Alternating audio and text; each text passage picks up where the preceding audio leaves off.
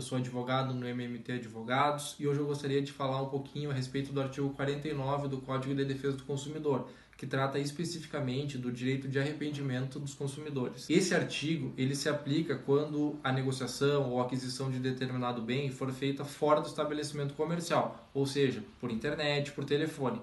E ele dispõe que o consumidor tem o direito de desistir da negociação dentro de um prazo de sete dias contados do recebimento do produto. Ou seja, se o consumidor adquiriu esse produto pela internet e quando ele chegou ele não era exatamente aquilo que o consumidor esperava, ele pode automaticamente exercer a desistência imotivada dessa negociação. A partir disso, o consumidor tem direito ao reembolso integral dos valores pagos devidamente atualizados.